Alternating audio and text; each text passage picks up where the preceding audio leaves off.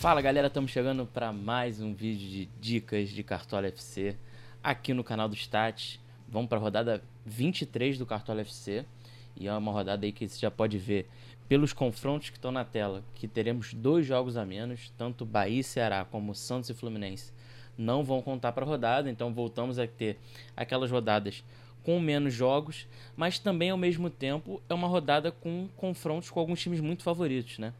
A gente tem visto alguns jogos em que é, tem sido difícil, alguns clássicos, outros, outros jogos, outros times muito favoritos, na verdade não são tão favoritos porque tem confrontos difíceis. Nesse caso não, a gente já analisa aí os oito jogos que são válidos para o Cartola FC e a gente já vê que tem alguns times que se destacam. E eu acho que a gente já pode falar do Palmeiras, do Flamengo e do Grêmio. Então, são três times aí que com certeza vão concentrar bastante é, os jogadores aí o, na hora da montagem do time. E aí a gente tem também o Atlético Mineiro que enfrenta o Internacional, líder do campeonato, enfrenta um time do Inter que está encardido, está numa boa fase no campeonato, não vai ser um confronto fácil. E também destaco o Fortaleza, que enfrenta o Atlético Goianiense. Acho que o Fortaleza pode ser uma surpresa na rodada aí, quem sabe. É um time que vem jogando bem. E aí, os outros confrontos, o Red Bull Bragantino contra o Corinthians tem tudo para ser um jogo bem pegado, mas ao mesmo tempo, um cara como o Roger Guedes pode aparecer bem, é um cara que está jogando muito bem.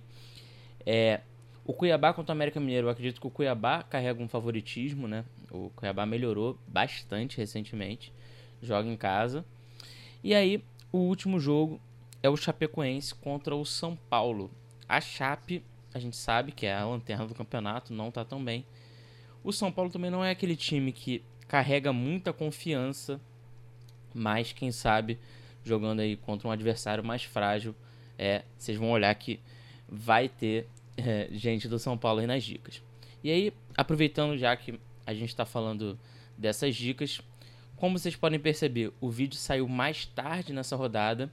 E aí, aproveitando as dicas do Stats, ó, aqui embaixo, tá aí, ó, para você seguir lá as nossas redes sociais, as nossas dicas consolidadas por posição já saíram no perfil. E aí o vídeo vai ser centrado justamente nessas 23 opções que a gente acredita que são as melhores para essa rodada. Então, sem mais delongas, já vou puxar aqui para os goleiros. E aí você vai ver aqui do lado que tem aí as nossas três opções que a gente destacou para essa rodada: Gabriel Chapecó, Walter e o Everton. Então vamos falar um pouco aí sobre os goleiros. O Everton, goleiro do Palmeiras, é um dos times com maior SG da rodada. Então é um time, o Palmeiras é um time sólido. É, não é um cara que provavelmente vai ter muitas defesas na rodada, mas tem muita chance de segurar esses cinco pontos do SG. Apesar do Juventude estar em boa fase também, vale essa ressalva. O Chapecó é barato, né? E ele também tem um dos maiores SGs da rodada. O Grêmio é muito favorito contra o esporte. O esporte aí junto com a Chape são os times mais frágeis da competição. Eu acredito que pelo preço o Chapecó vai ser o principal goleiro da rodada.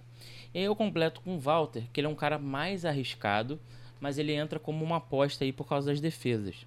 Então se você não quiser ir muito no SG e quiser ir mais pro lado das defesas, o Cuiabá pode segurar o, o bônus e aparecer também com algumas defesas.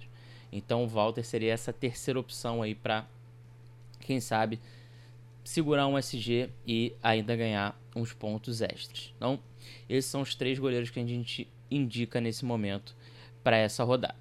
Então, já vamos passar para os laterais. Então, Felipe Luiz do Flamengo, Arana, Piquerez e Wanderson do Grêmio.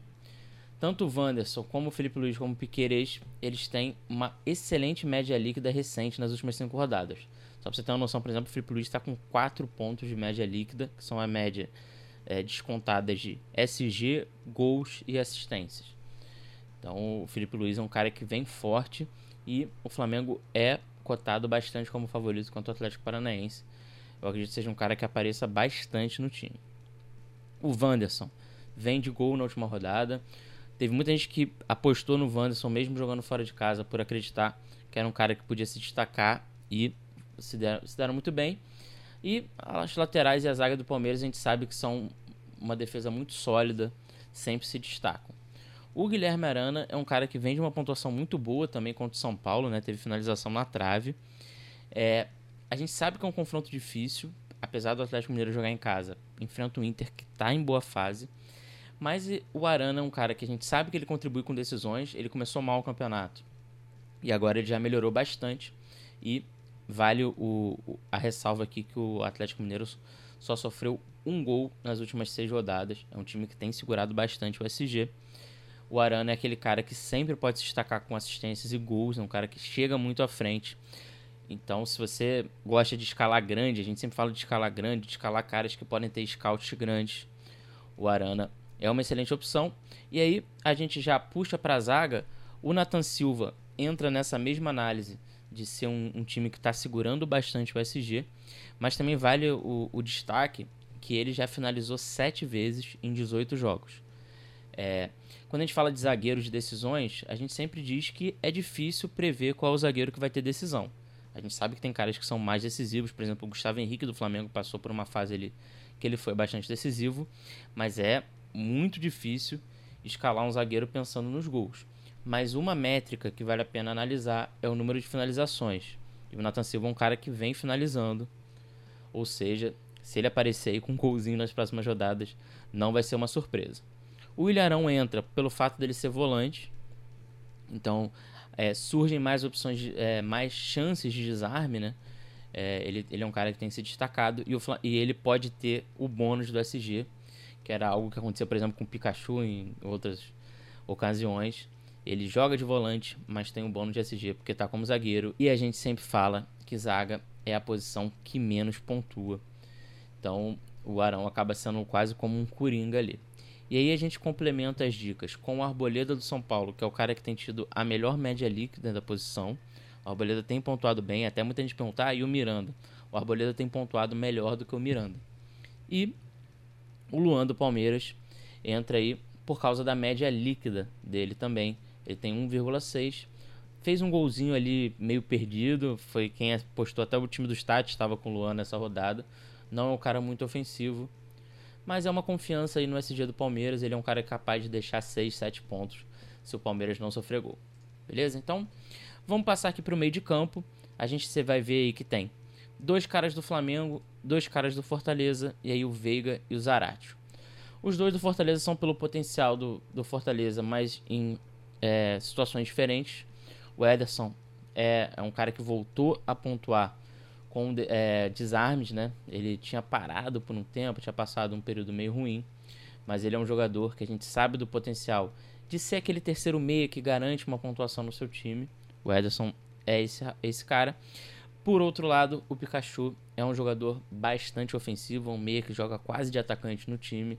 É, pensando que o Fortaleza tem um bom confronto, o Pikachu pode se destacar bastante.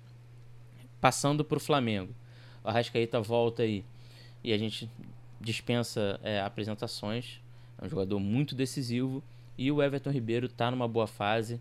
É, nem sempre isso é, se, se desenvolve no Cartola, mas deu duas assistências para o Bruno Henrique na Libertadores, então é, é um cara que foi para a seleção brasileira, tá jogando até de titular, fez gol, tá num excelente momento. E aí, complementando, o Veiga, jogo do Palmeiras tem lá o potencial de pênalti, está nas, nas tendências de arbitragem e, até onde a gente saiba, ele continua sendo o provável batedor de pênalti da equipe. Se tiver essa oportunidade, a gente sabe que ele é um bom batedor de pênalti. Ele pode ter um mais oito importante. E o Zarate, apesar de ter decepcionado na última rodada, vinha de algumas excelentes atuações é um jogador que consegue pontuar com desarme, pontua com decisões, tanto gol como, como assistências. É, o Zarate é uma, é uma opção bem interessante. Vale ficar de olho aí nele também. Então são esses seis meias. Acredito que na hora da montagem de, do time, com certeza vai ter um do Flamengo, pelo menos. Provavelmente também um do Fortaleza. E aí as outras opções estão em aberto. Vamos ver tem ainda quase 24 horas para fechar o mercado. A gente ainda vai analisar bastante. E aí, passando para o ataque, mesma coisa, dois atacantes do Flamengo. A gente sabe que o Gabigol é, ele está um pouco irregular no campeonato, mas quando ele puniu, ele puniu forte. Então, quem foi sem ele é, nos dois hat-tricks sofreu. E o Bruno Henrique está numa fase espetacular.